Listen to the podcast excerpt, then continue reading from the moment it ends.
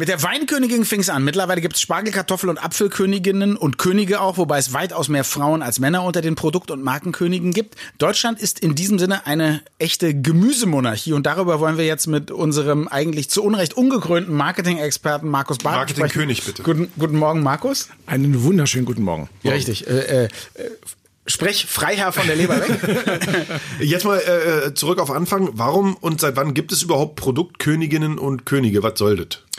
Also in Deutschland hat es angefangen in den 30er Jahren des letzten Jahrhunderts. Die Weinregion Pfalz kam als erstes auf die Idee, sich von einer schönen jungen Frau repräsentieren zu lassen.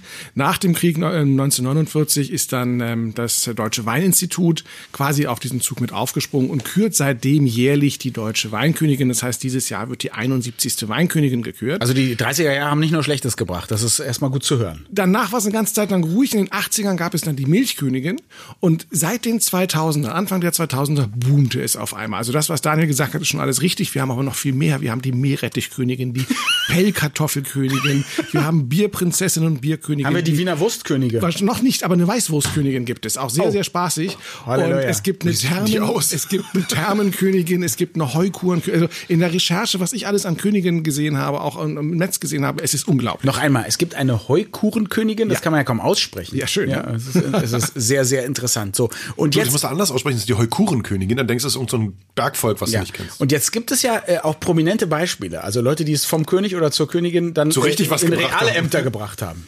Ja, wir haben zum Beispiel unsere äh, Ministerin für Ernährung, Landwirtschaft und Verbraucherschutz, äh, Julia Klöcker, äh, Klöckner. Die ist, ja, ja, ja, ähm, Weinkönigin gewesen. Weinkönigin gewesen tatsächlich. Das ist aber auch, also als, als Königin an sich, als Produktkönigin lernst du ja das Repräsentieren. Das heißt, du bist auf vielen Veranstaltungen, du musst was zu dem Thema sagen. Du trinkst können. eine Menge.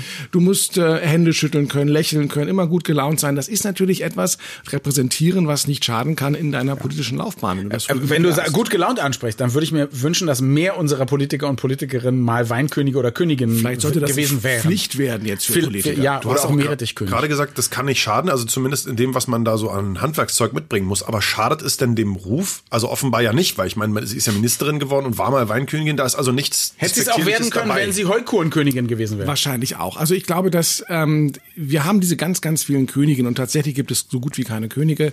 Ähm, vor allen Dingen deshalb auch aus den 2000er Jahren kommen, weil man in der, im Marketing begriffen hat, dass das eine ganz wunderbare Form der Werbung und der PR ist, weil die repräsentieren, auf vielen Messen sind, Kostproben verteilen und es ist eine unglaublich günstige Form der Werbung, weil all diese Königinnen machen das ehrenamtlich. Das heißt, die bekommen kein Geld dafür. Die müssen ein Jahr lang, zwei Jahre lang zum Teil sehr, sehr viele Termine wahrnehmen und ich kriege eine Aufmerksamkeit, die schon bei einer Anzeigenkampagne deutlich teurer wäre. Das müssen wir den, den Briten mal sagen, dass wir es geschafft haben, Könige und Königinnen, die nichts kosten, ins Leben zu rufen. Ja. Das wird die, glaube ich, brennend interessieren. Äh, umgekehrt, ist es ein, dieses Produkt Königinnen, slash wenige Könige, ist das ein deutsches Phänomen? Ist das urdeutsch oder Nein, es ist nicht urdeutsch, sondern wer hat es erfunden? Natürlich wie immer die Amerikaner. Ah. Das heißt, die haben bereits am Anfang des letzten Jahrtausends angefangen in den ländlichen Gegenden die äh, Pumpkin Queen, die Tobacco Queen, die Turkey Queen und so weiter und so fort tatsächlich dort auch die äh, Königin zu küren. Das heißt, die Landwirtschaft oder die ländlichen Regionen dort haben einfach auch einen Anlass gesucht, natürlich ein bisschen mehr zu feiern. Die ersten Weinköniginnen gab es dort in Kalifornien dann in den 50er Jahren. Dort ist mittlerweile mittlerweile die Auswahl, also zwischen Produktkönigin und Schönheitswettbewerb, diese Grenzen sind ganz stark fließend geworden. Bei uns haben wir sehr, sehr häufig noch eine Jury, wo eben diese Königin nicht nur Charme und Schlagfertigkeit beweisen müssen, sondern oftmals auch Produktwissen, was sie sich vorher kurz angeeignet haben. Also, wir haben den Flyer gelesen, das ist ähm, schön. Ganz schön, ganz schön übrigens. Ein bisschen mehr müssen doch aber ähm, auf dem, auf dem Blog habe ich ein Video über die Weißwurstkönigin ähm, und wie die das geworden ist und die müssen zum Beispiel vor der Jury dann eine Situation haben, wo ein Saupreis kommt und äh, zur Weißwurst Ketchup haben möchte. Und da müssen sie aus dem Stegreif also ganz schnell eine lustige Situation erfinden, wie sie dem klar machen, dass man die Weißwurst nicht mit, ähm, mit Ketchup isst. Spaß für euch. Äh, Dubai. Bist, bist äh, Markus, jetzt, jetzt gibt's ja heutzutage gibt's ja nichts, was nicht in einem englischen Wort viel cooler ist. Die sogenannten Testimonials, also quasi Markenbotschafterinnen und Botschafter. Sind das quasi Produktkönige 2.0, kann man das so sagen? Also sind das die Nachfolger davon? Das geht noch einen Schritt weiter, weil bei den äh, Prominenten, die wir dort haben, da suchen wir noch stärker den Image-Transfer. Natürlich ist der hier auch gewollt, deswegen nette, jung, gut auszusehen, gut anzuschauende junge Damen. Da haben wir auch so ein bisschen ähm, Image-Transfer. Bei Prominenten, die stehen für gewisse Attribute und ähm, die möchte ich natürlich auf mein Pro Produkt rüber projizieren. Also wenn George Clooney äh, eine Tasse Kaffee am Koma See trinkt, dann möchte ich was von dieser exklusiven Welt haben. Und man muss auch aufpassen, dass man eine Passgenauigkeit hat zwischen Testimonial und Produkt. Hm, ihr erinnert euch vielleicht noch, es gab mal eine große Kick-Kampagne mit Verona Feldbusch. Die hat nicht funktioniert, weil die Konsumenten einfach nicht dran geglaubt haben, dass Frau Feldbusch in ihrer Freizeit Kickklamotten trägt. Der Auberginenkönig 2018, Markus Bartelt.